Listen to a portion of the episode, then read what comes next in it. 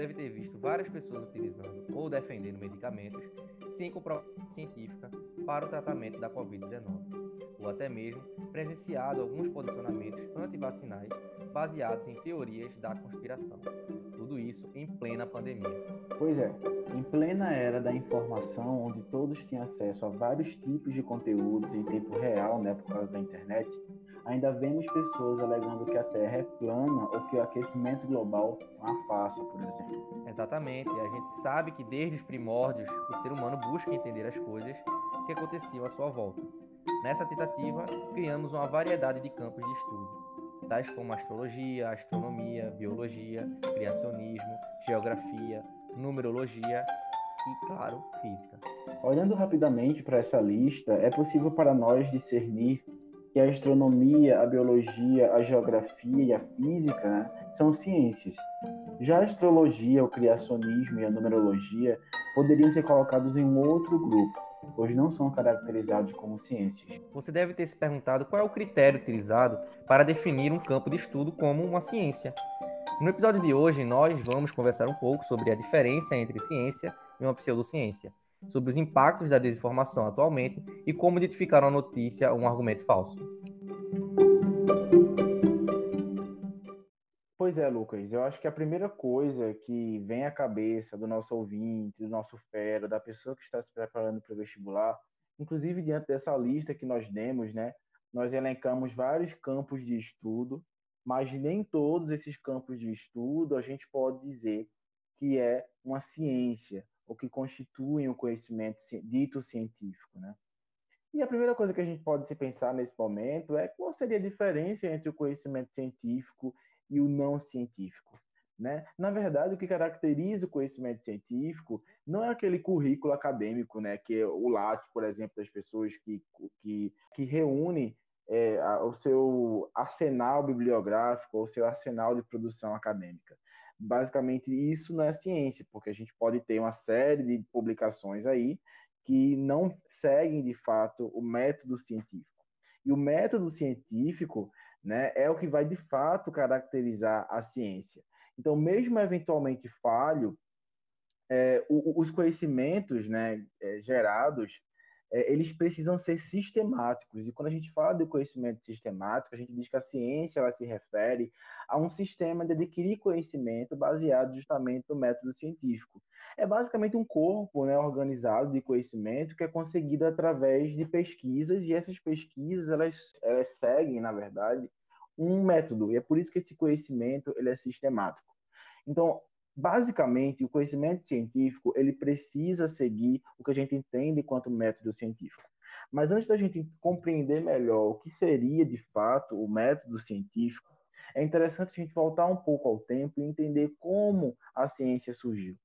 Né? Como você muito bem falou, Lucas, logo no, na introdução do episódio, a gente sabe que ah, desde antigamente a gente visualizava os diferentes fenômenos que aconteciam à nossa volta, os ventos fortes, os trovões, as chuvas, a lua que brilhava no céu e o sol que brilhava de dia, na verdade.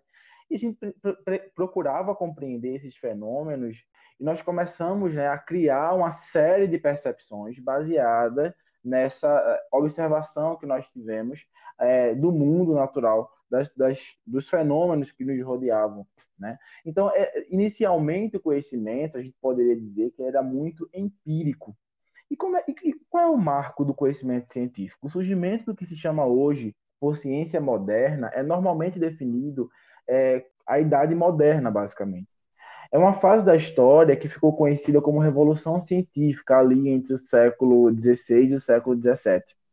É interessante que o nosso Fera, inclusive, neste momento, ele pode recobrar alguns assuntos de história, né, que são bem importantes para a gente entender também como a ciência nasce. Então, ali na Revolução Científica, que ocorreu entre o século XVI e XVII, que inclusive né, essa, essa revolução iniciou a era renascentista, que foi uma corrente de pensamento e de comportamento que pregava a utilização de um senso crítico mais elevado e uma maior atenção às necessidades humanas, ao contrário do teocentrismo da Idade Média. Então, na Idade Moderna, a gente teve né, a evolução do pensamento e um pensamento mais humanista. Então, o pensamento, o conhecimento, ele, ele era mais ligado, né? ele era mais é, conectado às necessidades humanas em si. Então, neste momento, o homem ele estava ali no centro né, do universo, digamos assim, ou das suas percepções, ao contrário do que o teocentrismo pregava. Então, os conhecimentos eles só eram considerados corretos depois de confirmados pela experiência e razão, surgindo assim o método experimental e científico. A partir desse período, a ciência, que até então estava atrelada à teologia, separa-se desta e passa a ser o conhecimento mais estruturado e prático.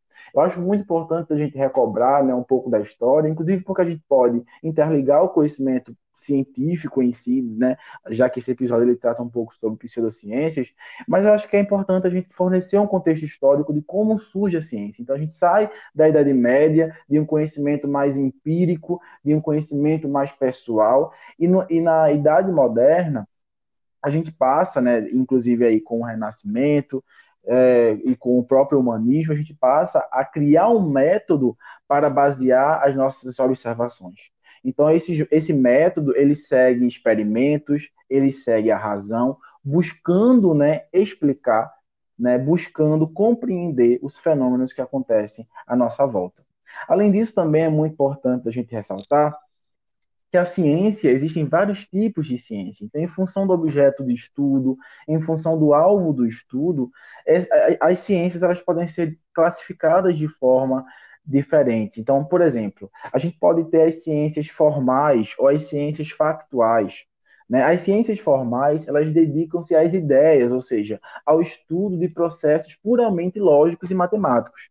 São objetos de estudo das ciências formais, os sistemas formais, como, por exemplo, a lógica, a matemática, a teoria dos sistemas, os aspectos teóricos da ciência computacional, por exemplo.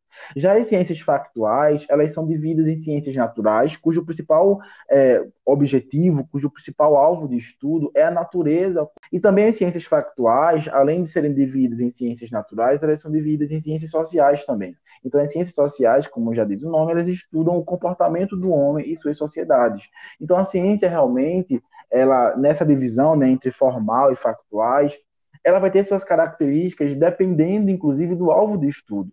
Então, se o alvo do estudo for mais a lógica, ou, o, o, os próprios né, sistemas mais formais, a matemática, a teoria computacional, então a gente vai ter uma ciência formal. As ciências factuais, a gente vai ter ciências naturais, que vai estudar a natureza, os processos biológicos, e também as ciências sociais, que vão focar mais no comportamento humano. Além disso, a gente pode é, é, classificar também a ciência como pura ou aplicada. Então, imagina o seguinte: que existe um pesquisador na universidade que estuda a classificação de plantas. Então, ele só quer classificar famílias, gêneros, espécies. Então, é basicamente conhecimento pelo conhecimento.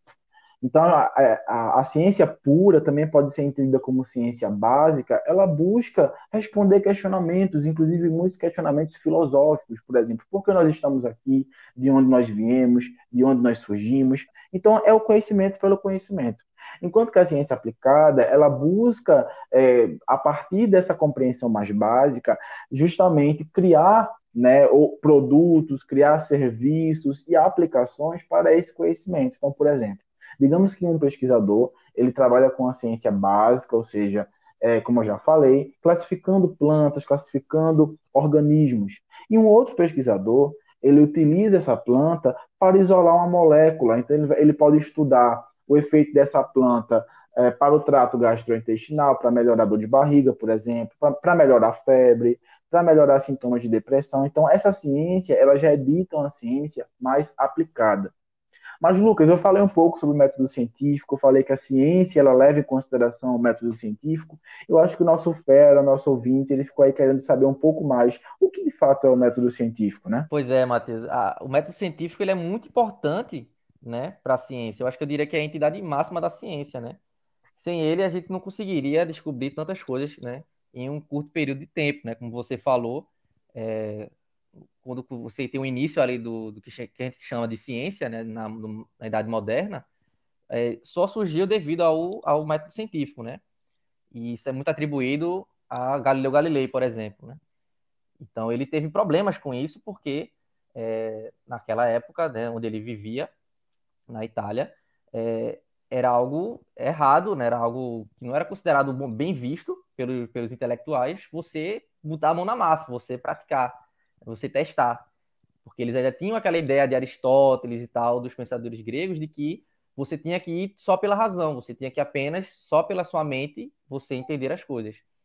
E aí Galileu começou, foi um dos primeiros caras, né, a utilizar o método científico, né, a fazer testes, e, e daí que surge, né, o método que a gente está falando. Então é muito importante essa parte da Idade Moderna, Matheus, que você falou. O próprio termo revolução, para você ter ideia, ele vem de Copérnico, né? Porque Copérnico, que foi o cara que falou que o Sol é, é o centro do sistema solar e a Terra gira em torno dele, ou seja, ela faz revoluções. Então o termo revolução, né, vem justamente é, de uma coisa da astronomia, que é uma ciência, né? Então, por isso que tem esse nome, o termo revolução. Por quê? Porque foi um impacto muito grande para a sociedade você dizer que a Terra girava em torno do Sol. Hoje, claro, todo mundo sabe que é uma coisa bem comprovada, tranquilo, mas naquela época foi uma grande, né, uma, teve grande repercussão. Então, sim, é, o método científico é muito importante para a ciência, né? É, para entender melhor como é que funciona o método científico, é, você pode imaginar o seguinte: imagine que você está de noite, né, logo na hora de dormir, você ouve um barulho, certo? Aí você pode imaginar, né? Pode ser um, pode ser um ladrão querendo invadir a casa, um vento, um cachorro, né? Latino, sei lá, alguma coisa. Aí você fica pensando. Verdade. Aí você fica, aí você cria o quê? Você cria é, hipóteses, né? Você cria na sua cabeça ali possibilidades para tentar explicar que você escutou, né? Então isso, isso já é uma espécie de você utilizar de utilização do método científico. Você primeira coisa que você tem que fazer, né? É observar um fenômeno. Primeira coisa que você tem que fazer. Agora tem que tomar muito cuidado com esse termo observação, né? Porque não é, é necessariamente com o seu olho, né? Porque isso que é empirismo, né? É os seus sentidos, né? Mas a ciência, é muito bom falar isso, porque ela não, não se baseia 100% nos sentidos, certo? Os nossos sentidos podem falhar, eles podem nos enganar, né? Sei lá, uma ilusão idiótica, uma miragem, né? Então, os nossos sentidos são falhos. Então, é, então, o que, é que a ciência faz? Ela utiliza instrumentos, né, é, para você ter medições corretas, para você ter ali, observar né, melhor um fenômeno. Então, é importante você entender isso. Essa observação não necessariamente é com os nossos olhos, é você observar nesse sentido é você verificar alguma coisa, você é, realmente mostrar que existe aquilo, né, aquele fenômeno. Então, você escutar alguma coisa, um barulho, você está, de certa forma, ali é, notando um fenômeno, né? E o segundo passo é você criar hipóteses para explicar aquele, aquele fenômeno, né? E aí é justamente isso que a gente fez aqui nesse exemplo, né, Matheus? Você tem ali várias possibilidades, vai criar hipóteses, né? E isso é ciência, isso é fazer ciência, né? É, tem um, um físico que eu gosto muito, que é Neil deGrasse Tyson, né? Que ele, ele fala que toda criança é cientista, porque ela tem a curiosidade dentro dela, assim, ela, ela pergunta sobre tudo, ela pega em tudo, né? Ela, ela tenta ao máximo é, explorar todas as possibilidades ali, né? Então ela, ele diz isso, que toda criança ela é meio cientista, né? Pronto, aí você tem a observação, tem as hipóteses e você tem a experimentação, né? Que é muito importante também você testar suas hipóteses para validar elas. Isso tem que ser feito né, de uma maneira é, bem sistemática, como você mesmo falou, Matheus. Então tem que ser né? Tem que ter ali, tem que estar bem esclarecido os seus, seus procedimentos, né? Quais matérias você utilizou, né? Tudo isso, tá? E aí, com a experimentação, você tem, é, você pode chegar na conclusão ou não, e você pode criar outras hipóteses, enfim, né? Então é mais ou menos isso, né, Matheus? Pois é, Lucas. Então, digamos que baseado nesse exemplo que tu falaste, se a pessoa está lá dormindo, escuta algum barulho, eu tenho certeza que com muita gente já aconteceu isso quando estava sozinho em casa. Então, é, as hipóteses poderiam ser essas possibilidades que nós criamos na cabeça, né, do que pode estar acontecendo. Será que é o vento que está batendo, ou o cachorro, ou uma, um ladrão que entrou na casa, enfim. E aí, para poder conferir se essas hipóteses eu posso, se nós podemos aceitar ou não essas hipóteses, a pessoa pode fazer o quê? Vai lá, liga a luz e confere, né? Então, essa conferência seria, no caso, um exemplo de uma experimentação, entre aspas. Então, a partir da experimentação, das observações, E aí, como o Lucas muito bem mencionou, né, essas observações não significam apenas ver, e se for né, ver, a ciência está muito ligada também a método quantitativo. Então, não é só a parte, não é só um fenômeno isolado que precisa ser observado. Eu não, eu não posso dizer que se eu observei uma coisa apenas uma vez, ela é verdade, ela é cientificamente embasada. Nós precisamos ter um N, né? Um N é um número de amostra, um número amostral que seja estatisticamente relevante. E é por isso, inclusive, agora, né, com a vacina para a Covid, que nos testes de fase clínica 1, 2 e 3, geralmente o N, né, o número de pessoas que vão sendo testadas, ela vai aumentando, justamente para você ter um rigor estatístico muito mais importante, uma vez que o método científico ele também exige que essas observações elas sejam muito bem embasadas. Sim, Matheus, outra coisa é que esse experimento ele tem que ser reproduzível, né, por outra pessoa, né? Senão ele não é válido naquele experimento, né?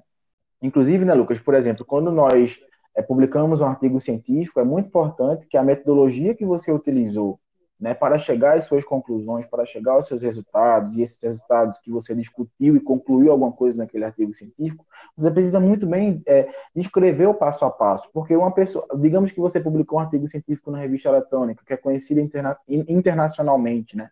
E aí eu publiquei esse artigo. Uma pessoa da China, dos Estados Unidos, da Índia, da Rússia, enfim, de qualquer lugar do planeta, vai ter acesso à metodologia que eu utilizei. Né? Essa metodologia ela precisa ser muito bem aceita pela comunidade científica e aí ela vai poder também reproduzir. Né? E se ela não chegar aos mesmos resultados que eu cheguei, aí temos um problema. Aí precisamos observar quais são as, as variáveis que estão envolvidas e que estão influenciando os resultados obtidos. Né? O método científico ele refere-se a esse aglomerado de regras básicas dos procedimentos que produzem conhecimento científico. Então, realmente é um passo a passo. É a observação do fenômeno, formulação de uma hipótese e você a aceitação ou refutamento dessa hipótese através dos experimentos que o pesquisador irá realizar. Então, a ciência né, não se considera dona da verdade absoluta, e isso a gente precisa se atentar muito, Lucas, porque uhum. as pessoas hoje em dia chegam com informações como se existisse apenas uma verdade absoluta. A gente sabe que o conhecimento científico ele tem avançado bastante, né? O que a gente pensava há 100 anos, a gente não pensa mais hoje e a ciência ela continua evoluindo, continua andando.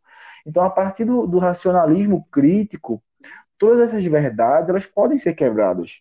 Então, o que a gente teve Concordo como verdade o que a gente teve como verdade 100 anos atrás pode não ser considerado mais verdade hoje, mas aí o cientista, né, que, que questionou essa, essa, esse conhecimento, ele precisa comprová-lo, ele precisa experimentar, ele precisa, através da própria razão, né, da própria racionalidade, dizer, não, é de outra forma que acontece esse, esse fenômeno. Então, uma coisa, né, Matheus, é porque as pessoas acham que todos os cientistas pensam iguais, todos eles concordam entre si, e não é verdade, porque é, o, o, cientista adora contradizer outro, ele adora refu querer refutar outro, né? Porque ele vai, ele vai ter um prestígio ali, né? Ele vai mostrar, ele vai ganhar alguma coisa. Só que nessa tentativa de refutar alguma teoria ou alguma hipótese, ela pode acabar contribuindo. É o caso da teoria da relatividade. Desde que Einstein propôs a teoria da relatividade, né, em 1905, até hoje ainda existem cientistas que tentam refutar a teoria da relatividade, tentam fazer experimentos, né? E desde então, é, a maioria do, a maior parte mesmo, acho que 90% do, do que se tenta fazer hoje é, é, acaba colaborando ainda mais com a teoria, ela vai ficando cada vez mais robusta com o tempo. Então é, é bom tirar essa ideia de que os cientistas, eles pesquisais, eles estão ao tempo todo tentando um ao outro se refutar, e isso faz com que a ciência melhore, ela faz com que a ciência se torne cada vez é, melhor, assim, né? ela consegue ter respostas melhores para explicar ah, os fenômenos, né? Eu gosto de dizer, Lucas, que em ciência o contraditório é muito importante. Né? Então, o questionamento, a uhum. provocação, ela é muito importante do conhecimento científico e a ciência aceita isso. Então, se você vê né, lidar com alguma notícia que seja sensacionalista, fuja de sensacionalismos. Né? Isso é muito uhum. importante, inclusive, para a gente identificar uma pseudociência, né, Lucas? Já que você falou nisso, Matheus, da questão do, da pseudociência, é, é muito importante a gente saber o que é uma ciência e o que é uma pseudociência, né? Então, acho que a, é importante a gente entender que a ciência ela tem um papel para a humanidade, né, para a sociedade, que é justamente essa de tentar explicar, tentar dar uma resposta, né? Não, não é uma verdade absoluta, né, Matheus, como você bem disse, mas é uma melhor resposta ali, né, para determinado fenômeno. Então, é, Então a gente tem que tomar cuidado quando a gente for analisar essas coisas, justamente ter um critério ali, né? A gente vai acreditar em qualquer coisa, qualquer pessoa, qualquer, qualquer pessoa diz, aquela pessoa pode ser um charlatão, ou aquele pode ser uma fonte é, é, falsa, né? Então é, é, muito, é muito importante a gente tomar cuidado com isso. E o que, que a gente quer que vai, qual é o, o grande critério que a gente vai utilizar? É o método científico. Se a gente tem um, um, uma explicação de, uma, de um fenômeno que não tem esse crivo, não passa pelo método científico, então a gente já pode dizer ali que tem, tem algum problema ali com aquela, com aquela explicação, né? Ela não é científica. Você pode acreditar, você pode crer naquela explicação, né? Não tem problema nenhum, cada um tem a sua crença, mas é importante você dizer que aquilo não é científico, né? Não é isso, Matheus? Pois é, Lucas. É importante ressaltar, né, por exemplo, que um fenômeno que ainda não foi explicado, ele não necessariamente é sobrenatural, né? Então, por exemplo, a gente pode ter algum fenômeno que a gente não consegue ainda compreender com a nossa racionalidade ou com as tecnologias disponíveis. Né? Por exemplo, os gregos antigos, eles viam a tempestade de granizo e eles acreditavam que era que a tempestade de granizo era uma forma de Zeus mostrar que estava zangado. Hoje a gente sabe, né, por um meteorologista, que uma chuva de granizo resulta de correntes ascendentes de ar que carregam gotas de água que congelam rapidamente. Então, assim, você vê a evolução do conhecimento, né? Do empirismo, a gente sai de uma hipótese né, que, que é mais improvável, a gente consegue, através do, do, da própria evolução do pensamento científico, compreender que esse fenômeno ele acontece de outra forma. Então, as hipóteses pseudocientíficas frequentemente respondem a anseios muitas vezes emocionais e fornecem respostas prontas, certas e imediatas. A gente tem que ter muito cuidado com isso, né? Geralmente a pessoa está ali envolvida. Por exemplo, agora que a gente viveu, né, Lucas, uma situação, todo mundo, essa comoção, querendo voltar ao normal, a vacina da Covid. Então, criou-se várias teorias de medicamentos que nem uhum. tinham sido testados, muitas vezes medicamentos que poderiam fazer mal às pessoas, que poderiam ter efeitos colaterais né, sérios, e aí criou-se né, é, toda a situação que a gente percebe aí no dia a dia. Já indicaram ozônio, tratamento com ozônio para a Covid, já indicaram né, medicamentos como, por exemplo, a própria hidroxicloroquina, que depois foi cientificamente comprovado, né, através do método científico, que não funciona, inclusive também está ligado a problemas é, no coração, pode causar problemas no coração, efeitos adversos. Então, assim, é muito importante a gente perceber isso, inclusive no nosso dia a dia, né, Lucas? E a gente poderia exemplificar alguns, algumas pseudociências, Lucas. Qual é a primeira coisa que vem à tua cabeça quando você lembra, você pensa em pseudociências, por exemplo? Então, no, no momento agora que eu estou mais discutindo muito é sobre terraplanismo, né? Porque, como eu sou de física, então tem esse maior problema aí. Mas eu acho que antes da gente falar aqui alguns exemplos de pseudociência, eu acho que é importante a gente separar o que é pseudociência e o que é teoria da conspiração. Então a gente pode ter algumas pseudociências, certo? Que não são conspiracionistas, elas só tentam dar alguma explicação para algum fenômeno. Já a teoria da conspiração, ela vai envolver ali todo um sistema, ele vai criticar todo o sistema, toda a humanidade como um todo, né, com uma coisa mirabolante e paranoica, né, é como se tivesse um grupo é, que geralmente é a maçonaria, ou os Illuminati, né, ou é os ricos, ou é a elite, ou é os Estados Unidos, ou é a Rússia, né, os comunistas, enfim, vai ter um grupo de pessoas que vai querer dominar o mundo é, e vai utilizar os mecanismos, né? Ele vai mentir que a Terra é é, plana, vai dizer que a vacina é, causa autismo, né? Enfim, você tem essa a teoria da conspiração é isso. Então, por exemplo, a astrologia, né? Que eu acho que é, é um tema bastante delicado, né, Matheus? É um, é um exemplo de pseudociência, mas não necessariamente é uma teoria da conspiração, né? A astrologia é, é basicamente o seguinte, né? É, se refere a sistemas de compreensão, interpretação e organização do conhecimento é, sobre a realidade da existência humana só que ela vai usar a base das posições é, relativas e movimentos de corpos celestes.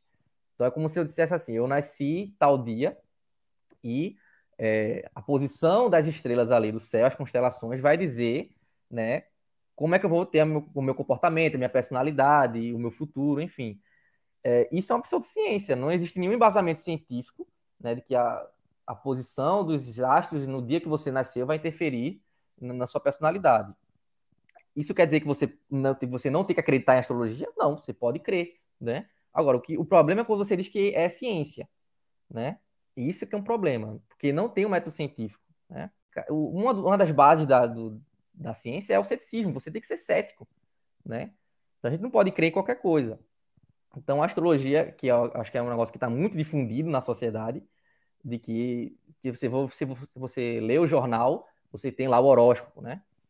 É, então o próprio Carl Sagan já disse, né? Se a, a, os astros influenciassem na personalidade das pessoas, por que que gêmeos que nasceram no mesmo dia, sobre as mesmas estrelas, sobre os mesmos planetas, né? Por que, que eles têm personalidades diferentes, né? Porque eles têm futuros diferentes, né? Então Carl Sagan falou isso, né? Então sim, é um problema, né? Outra coisa também importante é que tem que separar, né? A astrologia é uma pseudociência. A astronomia é totalmente diferente. Estuda os astros, né, de forma científica, né? O, o movimento dos corpos celestes e vai utilizar física, né? Vai utilizar muita matemática para você entender os astros, né? As estrelas, os planetas, as galáxias. Então isso é astronomia, né? A astrologia está relacionado a horóscopo e toda essa questão que a gente já conhece né, no dia a dia. É, inclusive tem um, um youtuber que eu, que eu, sigo, né, que é um cientista, ele tem, ele é do, acho que ele é doutorado em biologia, né? Ele é biólogo, que é Pirula. E ele diz que a astrologia é o terraplanismo aceito socialmente. Porque realmente é uma pseudociência e que todo mundo, né, assim, é, todo mundo não, mas a maioria das pessoas convive tranquilamente. Todo mundo sabe seu signo, todo mundo sabe é, né, essas coisas relacionadas ao horóscopo. Mas, deixando bem claro, você pode crer, você tem todo o direito de crer, mas dizer que é científico é um problema. Outras pseudociências também, que são, que são bastante conhecidas, você tem, por exemplo, a ufologia, que hoje está em baixa, né? E uma das razões disso, da ufologia, que é... O que é a ufologia? É a, é a ideia, né? Que, é, que tenta estudar aí é, objetos voadores não edificados, né? Os OVNIs que, ou seja, eles dizem que eles acreditam que existem extraterrestres e que eles aparecem é, na, na, aqui, né, na superfície da Terra, eles entram em contato, eles entram, entram em contato com civilizações antigas, eles aparecem no espaço, né, no, próximo da Terra, são os objetos voadores não identificados, né? Então isso é ufologia. É, e também veja que também tem traços nesse caso de teoria da conspiração, porque a ufologia sempre vai dizer que é, que existem provas que, que, que, os extraterrestres visitaram a Terra, que eles entraram em contato com a Terra, mas que são provas que são encobertas pelo, pelas grandes corporações, pela NASA, pelo governo, né? Ou seja, sempre tem uma, uma, né, uma explicação que você não tem provas, porque você pode dizer, beleza, vamos lá, os extraterrestres entraram em contato com o ser humano. Qual é a prova? Objetivamente falando, você tem um pedaço de uma nave, né, um, sei lá, um extraterrestre, um DNA estranho, não tem, você não tem nada disso, você tem apenas relatos, né? Geralmente testemunhos oculares de que viram luzes, né? E isso é muito problemático, né? Porque é, quando você vai para a advocacia, quando você vai para o direito, a testemunha ocular não é uma prova, assim. Você, ah, não, eu vi que você foi o assassino. Isso não é prova, você pode dizer que viu qualquer coisa, né? Então é muito complicado essa questão do, desse, do, do óbvio. Aí a gente pode se perguntar, por que, que hoje em dia está em baixa a ufologia. Se, né, se a gente está com mais é, acesso à tecnologia, todo mundo tem uma câmera, todo mundo tem é, um celular que pode filmar, né, que pode gravar. E hoje a gente não tem, cada vez mais a gente vê menos, né? Essa questão da, da astrologia, da, do, da ufologia, né? Então é uma, um, um, um fato interessante isso, né? É, e, como eu já falei também, o terraplanismo, né? O terraplanismo é um negócio que está ascendendo agora, né? por incrível que pareça, pessoas no século XXI realmente creem que a Terra é plana, né? E com certeza isso muito mais difundido na internet, né? Principalmente no YouTube. É, dessas pessoas que, que, realmente elas são tão céticas, elas, elas é, é importante dizer isso, né? porque uma coisa é você ser cético, uma coisa é você ser negacionista. O cético, o ceticismo é importante. A gente, ó, eu só acredito se eu tiver provas eu vou ser dado duvidando, né? Isso é o cético. Eu tenho que duvidar, né? Até chegar a uma concordância. Mas quando a gente fala de, de terraplanista, veja, ele, ele chegou num estágio que ele está negando né, a própria realidade. Ele sempre vai negar. Tudo que a ciência mostrar, ele vai negar. Certo? Ele vai dizer que o Sol está dentro da atmosfera, ele vai dizer que a Terra é, é circular, é um, é um disco, né? Que ela tá com água, o céu é azul porque tem água, enfim, é uma infinidade de coisas, né? E, chega a, a, um ponto que a gente diz que é negacionismo, né? eles simplesmente negam, né? Sempre vão negar, independente de quantas provas você mostra. Esse é um negacionista, né? E, e eu acho que também que a gente pode citar como uma pseudociência é o criacionismo. É, veja, esse é um tema mais delicado, é, porque isso envolve a crença da maioria né, dos brasileiros, mas é, é, importante separar o seguinte, porque uma coisa é, é, o criacionismo, que você dizer que ele é científico, que você tem provas de que é, a Terra teve, por exemplo, 6 mil anos ou 10 mil anos é, criada, né? Então, e que existe um design inteligente, né? Existe um, um arquiteto, né? E veja, isso, é, mais uma vez a gente repete, isso é uma crença, né? você crê nisso. Né? Dizer que isso é científico, tem embasamento científico, já é outra história, né? já é outro problema. E, assim, a, a, você tem religiões cri, cristãs, por exemplo, que concordam com a teoria do Big Bang, concorda com a, a, a teoria da, da, evolução, de Darwin, né? da origem das espécies. Então, você tem, é, no meio cristão, né? você tem é, pessoas que são teístas e que creem na evolução. São evolucionistas teístas, né? Você pode crer em Deus e concordar com a teoria do Big Bang. Elas não são contraditórias, não necessariamente, né? Exatamente, Lucas. Por exemplo, a gente pode falar do criacionismo, né? Essa questão da criação do, do, do mundo, né? Do nosso planeta, do universo, é, de 6 a 10 mil anos atrás. Só que essas informações, por exemplo, essas afirmações, elas vão de encontro aos estudos da própria geologia, né? Que os estudos em geologia a gente consegue observar o que a gente chama de estratigrafia, que são aquelas camadas do solo, né? De, de rochas sedimentares que vão contando uma história. Essas rochas elas podem ser datadas, né? Por métodos é, químicos como os isótopos, e aí a gente pode inclusive montar essa história do planeta e perceber que na verdade o planeta ele foi criado muito, muito antes que 10 mil anos atrás. São, são comprovações como essas que carecem justamente quando a gente afirma, né, numa teoria como, a, como o criacionismo, que precisa né, de experimentações, de observações mais robustas para que realmente sejam entendidas enquanto ciências. Mesmo assim, a gente percebe né, que muitas pessoas acreditam nessas pseudociências, né? E por muitas vezes é muito é um caminho, digamos assim, mais simples, né, das pessoas responderem até os seus anseios, né? Então as crenças, elas elas as crenças persistem quando desempenham alguma função útil para o indivíduo ou para a sociedade que acredita nelas. Então, na verdade, a própria verdade em si dificilmente é o único critério que faz uma ideia se manter ou se espalhar. Às vezes nós acreditamos em coisas que é muito mais confortável acreditar naquela, naquele algo que parece ser absurdo, mesmo ele sendo absurdo, né? Do que acreditar, do que lidar com a verdade de fato. Então, muitas vezes nós estamos emocionalmente é, confusos, emocionalmente abalados, e é muito melhor se apegar né, a, um, a, uma, a uma explicação mais simples, uma explicação mais fácil. Né? Por exemplo, de acordo com o Brit Hermes, que é um ex-médico alternativo, geralmente os pacientes se afastam da medicina quando estão se sentindo desesperançados, né? perdidos ou até mesmo frustrados com o sistema médico. Né? Então, por exemplo, digamos que a pessoa está há muito tempo é, com uma doença, com a enfermidade, e ela está tentando lidar com essa doença, só que ainda a medicina ela não dispõe né, de estratégias tão eficazes.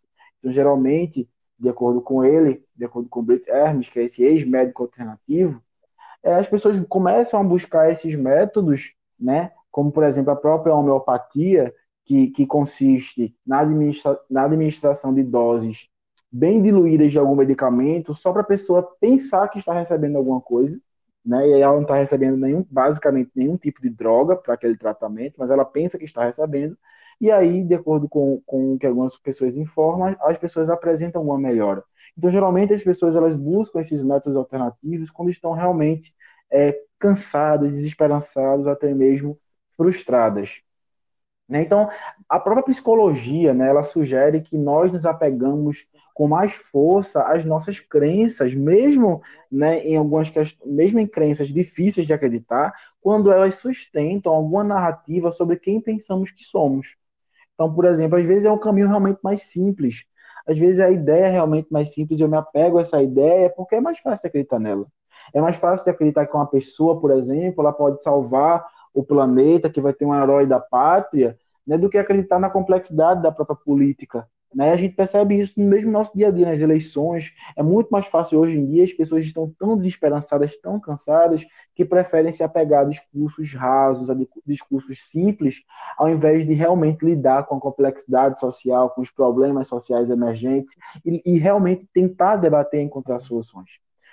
Para Julia Shaw, que é uma cientista psicológica, existem alguns, algumas razões pelas quais nós somos enganados e muitas vezes nos apegamos a essas pseudociências.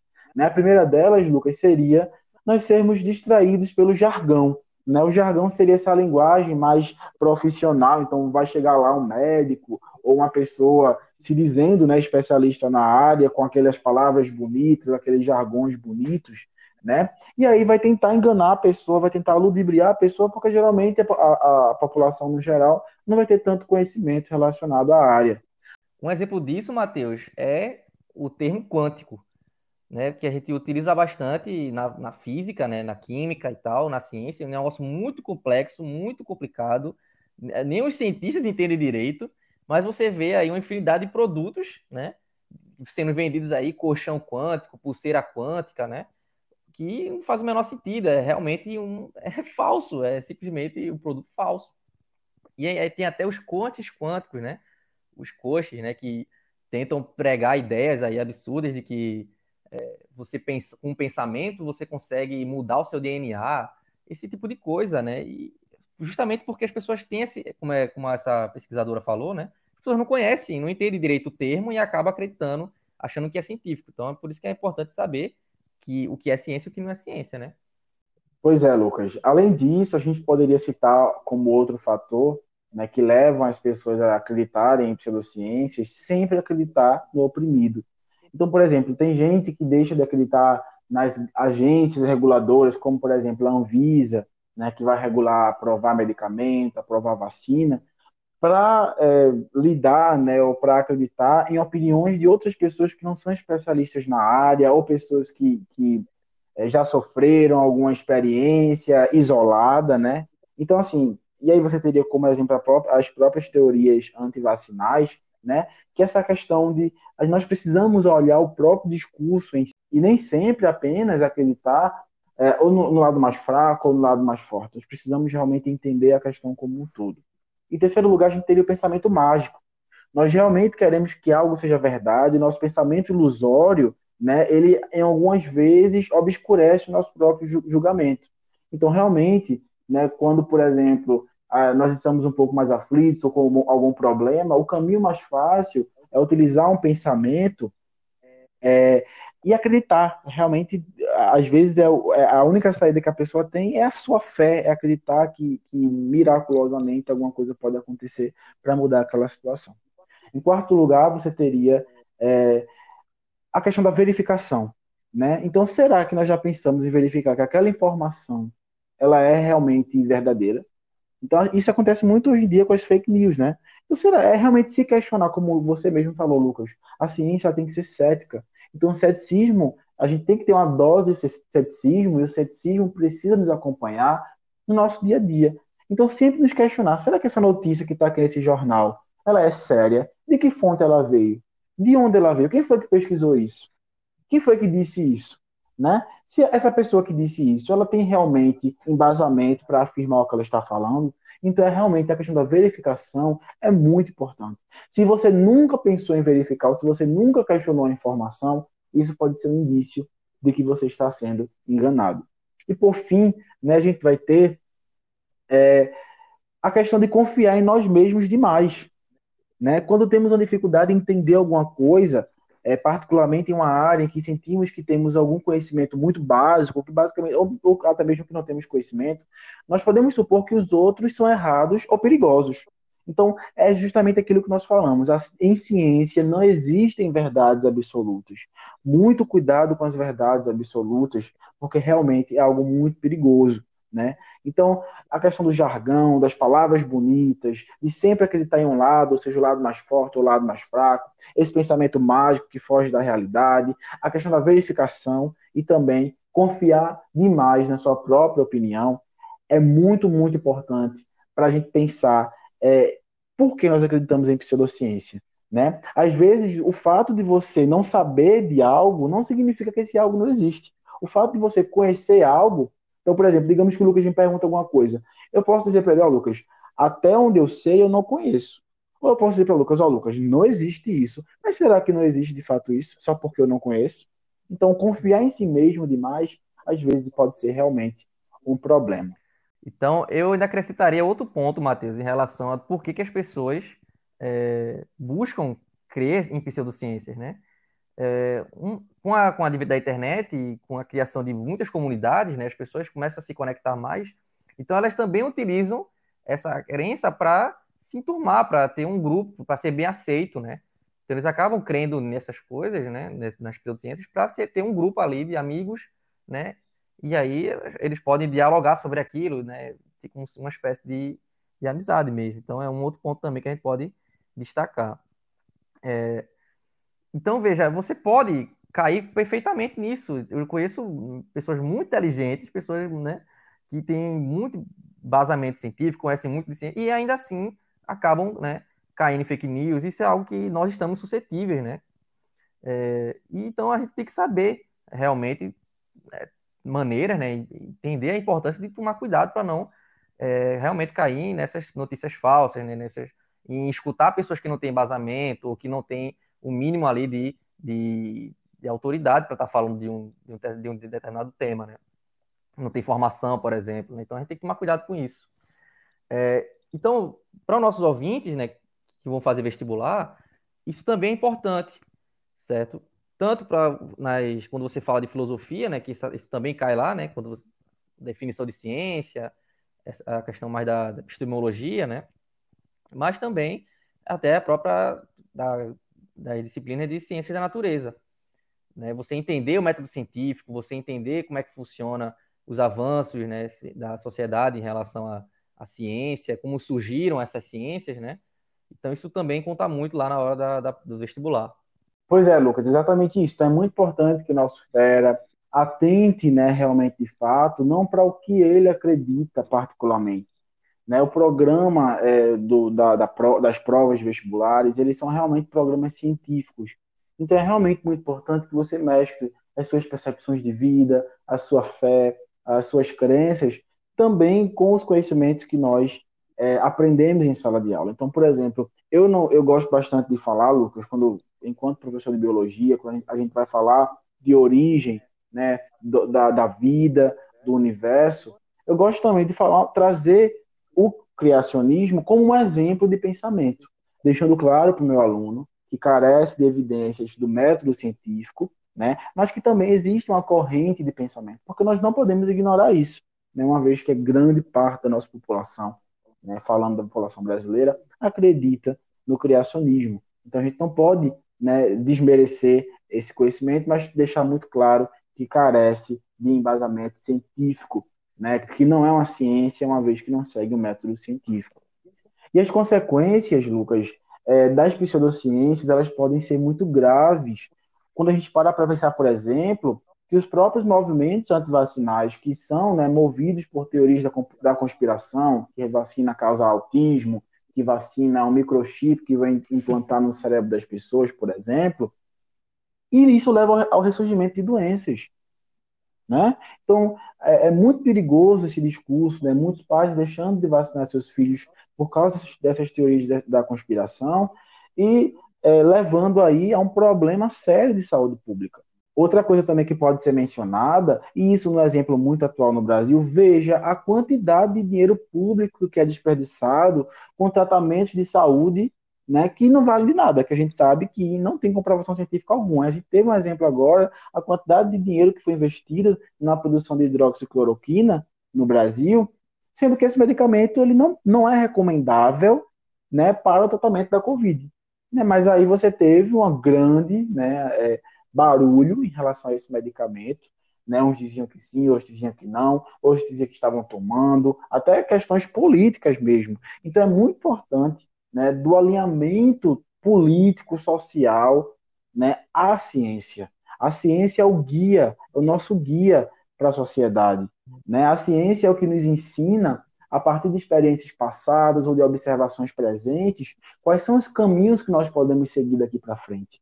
É como se fosse uma luz, de fato, no, no, caminho, né, no caminho da ignorância, eu diria até.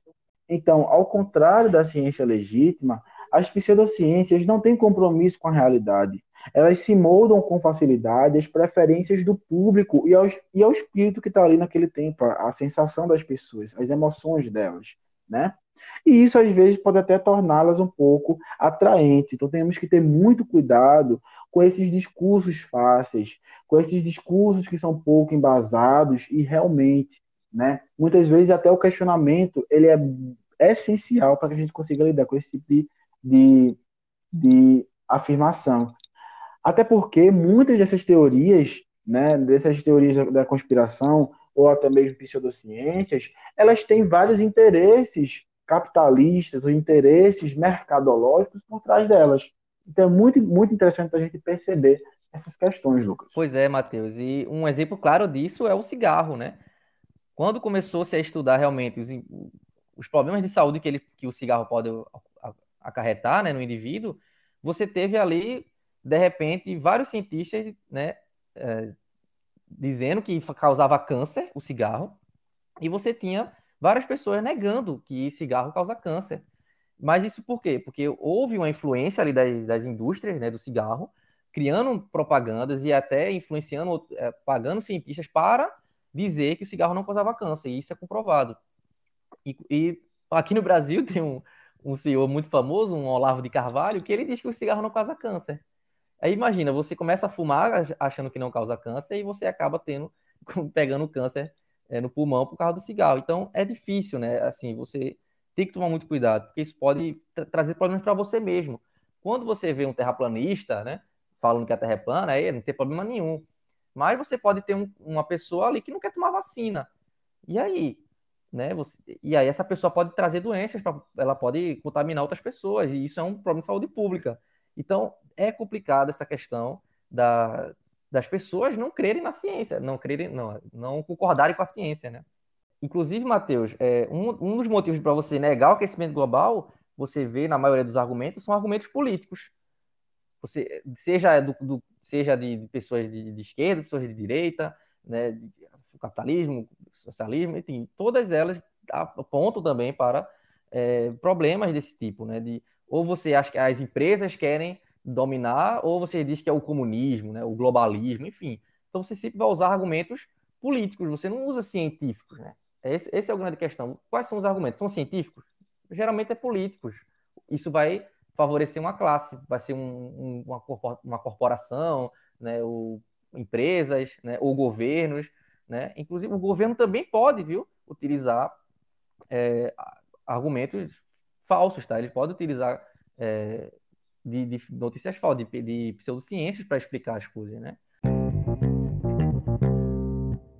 Então, é muito importante nesse sentido, né, Matheus, a gente procurar ferramentas, né, técnicas para a gente identificar se é, determinada explicação é, de fato, uma pseudociência ou não, né? Então, é, Carl Sagan, né, ele escreveu um livro muito bom, O Mundo Assombrado pelos Demônios, e ele oferece justamente esse kit de detecção de bobagens, né? Então ele propõe algumas estratégias aí para a gente né, analisar criticamente essas alegações que se, que se dizem científicas, mas que muitas vezes não são, tá? Então, o primeiro ponto aqui que a gente pode falar é o seguinte. Então, sempre que possível, deve haver uma confirmação independente dos fatos. Por exemplo, nós sabemos que uma folha é verde, mas a gente tem que entender a, a ciência por trás, a gente tem que entender o, o que explica aquela folha ser verde independente do que a gente está vendo. E aí a gente vai utilizar os conhecimentos da biologia, da química da física. Então, é importante entender que a ciência ela está sempre correlacionada, ela está sempre conectada. Ela é uma, uma entidade só e você tem é, diferentes formas de você abordar determinados fenômenos e que tem que se retroalimentar. Uma coisa tem que estar sempre conectada com a outra. Pois é, Lucas. Além disso, né, é importante estimular um debate substancial sobre as evidências por notórios partidários de todos os pontos de vista. Então, a ciência, mesmo aqueles pontos de vista absurdos, nós precisamos aceitá-los e discuti-los também. Né? E aí discutir se vale a pena continuar, se vale a pena seguir, ou se, ou se é melhor eliminar, se é melhor deletar de fato. Tá? Então, realmente, como a gente já mencionou nesse episódio, a principal característica do método científico, eu diria que é a não existência de uma verdade absoluta. Né? Até porque na ciência, lá no método científico, nós também aceitamos as reformulações de hipóteses. Tá? Então é realmente bem importante a gente tentar estimular um debate entre diferentes pessoas de diferentes áreas, um, deba um debate, inclusive, interdisciplinar, multidisciplinar, para chegar a esses, ao que eu chamo de consensos científicos. Né? Então, o que nós temos hoje é um conjunto de informações, é um conjunto de pesquisas que direcionam ou que embasam né, determinado argumento, determinada explicação, que inclusive podem se tornar teorias muito bem aceitas, né? como seria, por exemplo, a teoria da evolução ou da relatividade que o Lucas muito bem falou. Outro problema também, né, Matheus, que a gente vê é o que a gente chama de argumento da autoridade, certo? Na ciência, isso não tem muita importância, certo? Porque ela, ela justamente a ciência funciona através desses, dessas de quebra de paradigmas. Então, desde Copérnico, Galileu, Newton, Einstein, todos eles quebraram os paradigmas da, daquela época, do que se tinha como verdade, certo? E é, uma melhor forma de expressar essa ideia é talvez dizer o seguinte: sempre que você quiser falar, né, você tem que dizer o seguinte: é, os especialistas, né, alguns especialistas dizem isso, né, ou, os, alguns cientistas dizem isso, e não a ciência como um todo, ou tal doutor, né, não é porque ele, ele tem um, uma formação que ele está falando que é verdadeiro, não necessariamente. Então é importante você sempre olhar o todo, né? Todos os posicionamentos, todos o processo que está acontecendo ali para a explicação de um fenômeno. Além disso, é importante nós considerarmos muitas hipóteses ou várias hipóteses. Né? E diante dessas hipóteses, então, por exemplo, naquele exemplo que você deu muito bem em relação ao método científico, a pessoa escutou um barulho, acorda, montou várias hipóteses na cabeça. Pode ser o vento, pode ser um, o cachorro, ou pode ser uma pessoa que, que invadiu a casa, e aí ela vai ligar a luz para tentar identificar né, quais hipó qual hipótese ela pode aceitar, é a verdadeira, e qual hipótese ela pode eliminar. Né? E aí ela percebe, por exemplo, que a janela está fechada. Então ela vai eliminar a hipótese que foi o vento, né? porque a janela está fechada, não tem como o vento entrar. O cachorro está dormindo. Né? Então, aí ela já vai buscar e, e formular outras hipóteses, tentando explicar aquele fenômeno tentando explicar aquela observação. Inclusive, Lucas, pode ser que ela tenha escutado dentro da sua própria cabeça, ou inventado um barulho, e esse barulho nem foi dentro de casa, foi em outro lugar. Também é uma hipótese que precisa ser testada. É, então é, tem que tomar muito cuidado com essas hipóteses, né? Porque pode acontecer de você ficar muito ligado a uma hipótese, né? Que é o que a gente chama de viés da confirmação, né? Você acha que é aquela hipótese, então você vai estar emocionalmente ligado a ela e você vai querer que ela seja a explicação. E aí você vai é, forjar o seu experimento, né? Você vai acabar sendo tendencioso ali para que aquela hipótese dê certo. E isso não é científico, né? A ciência, não, a ciência ela tenta se afastar ao máximo, né? Do, do indivíduo, ela tenta ser o máximo mais apegado à realidade e não às suas emoções. Então você tem que se distanciar um pouco ali, né? De, de não estar tá apegado a uma hipótese, tem que estar tá aberto. Vou fazer um experimento, vamos ver o que dá. Inclusive essa questão da própria aleatoriedade, muitas pessoas têm ouvido a palavra randomização, né, em muitos experimentos. Então, geralmente a gente utiliza softwares mesmo, ou programas de computador, para definir as amostras, para que o pesquisador, né, ele não realmente se envolva com aquele estudo.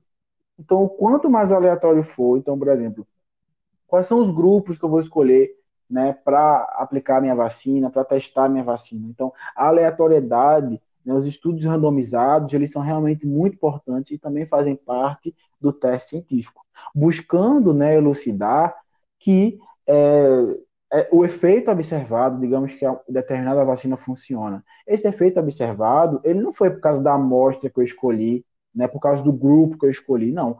em grupos totalmente variáveis, em grupos aleatórios, também funcionou. Então, eu comprovo a eficácia e a segurança da minha vacina, da minha droga, trazendo para a parte de saúde, né, que é a minha área, justamente por causa da aleatoriedade e desse rigor, né, digamos, mais estatístico. Então, a gente observa que também nós temos que ter cuidado com a outra questão, Lucas, que é o apelo à antiguidade. Muitas vezes, muitas pessoas dizem, ah, sempre foi desse jeito. E, não question... e nunca foi questionado, só porque sempre foi desse jeito é porque está certo. E isso não é um argumento. Né? A gente pode fazer uma coisa por vários, vários e vários tempos e essa coisa pode não ser a correta. Né? A, a história ela está repleta né, dessas bobagens que sobreviveram a gerações é, da teoria de que a Terra fica no centro do universo ao uso de sangrias para o combate de doenças infecciosas. E hoje a gente sabe que é, todas essas ideias, essas duas ideias, elas não são verdadeiras. E trazendo um pouco mais para a nossa realidade, né, Matheus? A gente vê as superstições também, né, na nossa. Já trazendo aqui no, em Pernambuco, né, aqui na nossa cidade, você vê isso muito atrelado à nossa cultura, né? Você, a sandália não pode ficar desvirada, né? Porque senão a mãe vai morrer. Você não pode pular fogueira, né? Se você, tem, se você nasceu laçado, tem que colocar o nome de José. Isso tudo, né, não tem menor embasamento científico, né? Não faz o menor sentido científico, mas as pessoas ainda continuam fazendo apenas porque alguém disse que era, né? Então, é, esse é um problema, né? Então, é, a quantificação também é uma outra questão que a ciência ela é, é, bem importante. Então, encontrar estratégias de quantificar de fato né, algum dado, ter alguma medida, alguma quantidade numérica ligada a ela, é, vai ser muito melhor para você discriminar entre hipóteses que podem ser aceitas ou hipóteses que devem ser refutadas. Então, a questão da quantificação é muito importante. Ah, é, tem gente que chega assim e diz, não, porque o meu vizinho, ele passou por isso, por isso, por aquilo.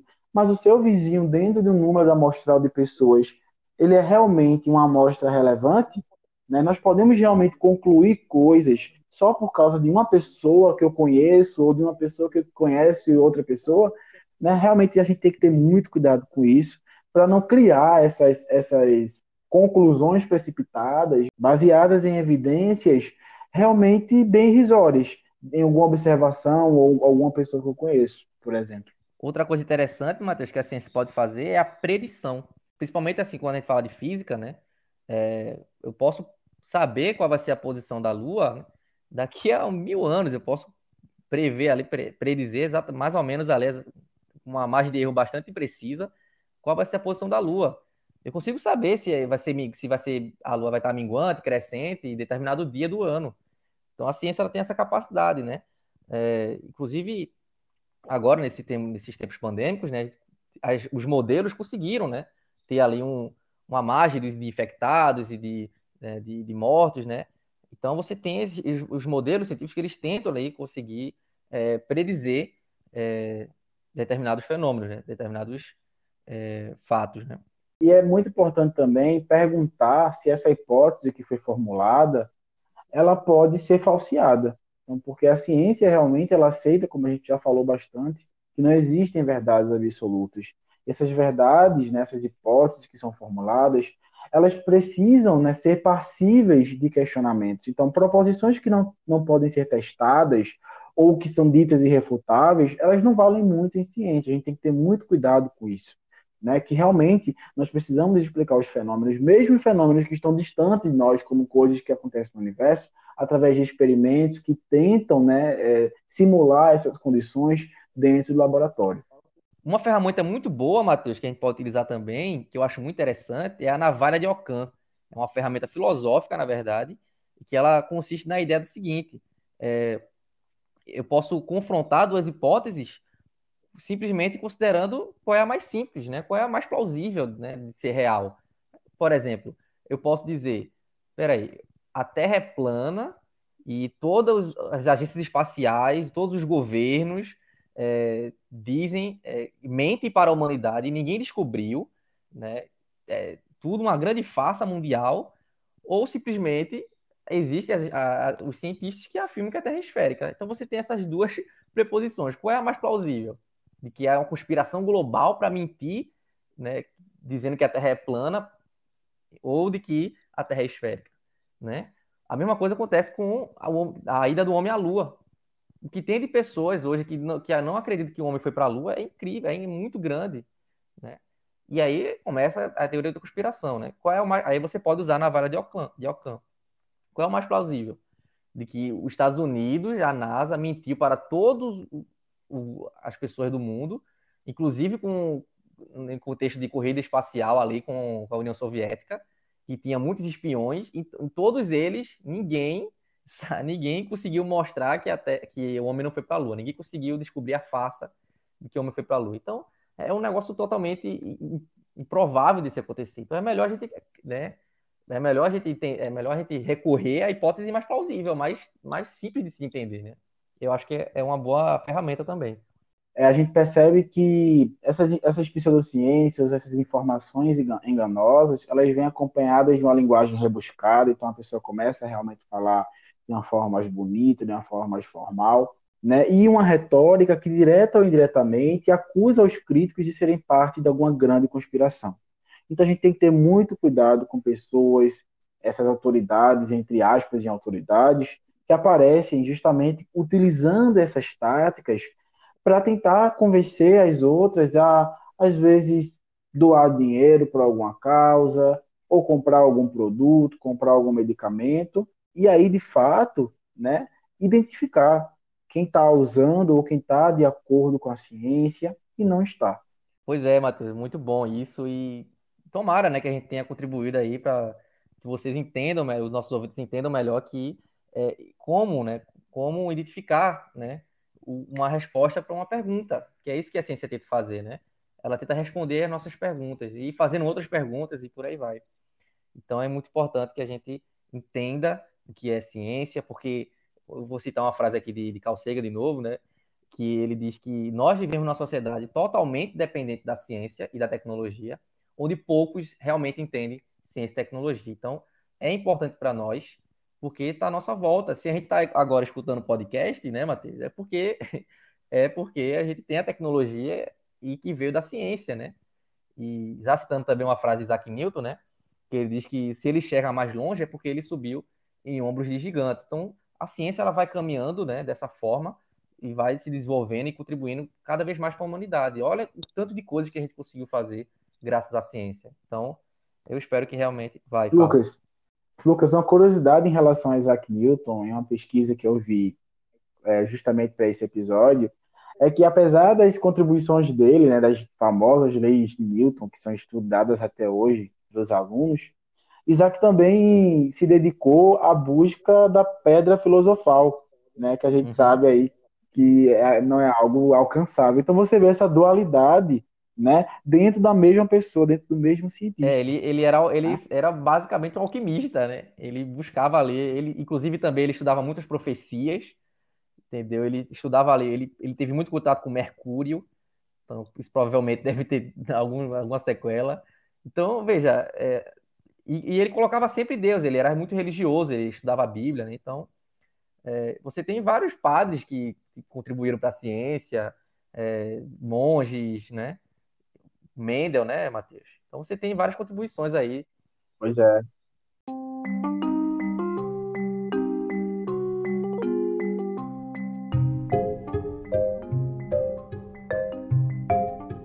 isso, pessoal. É interessante refletirmos hoje que se entregar a essas ficções não faz de nós pessoas estúpidas ou mais, mas simplesmente significa que precisamos nos equipar com as ferramentas certas contra elas, uma vez que algumas situações podem gerar consequências graves para as nossas vidas. Eu sou Lucas Santos. E eu sou Matheus Cavalcante. E esse foi mais um CMCast, o podcast do Carga Máxima Cursos para o seu vestibular.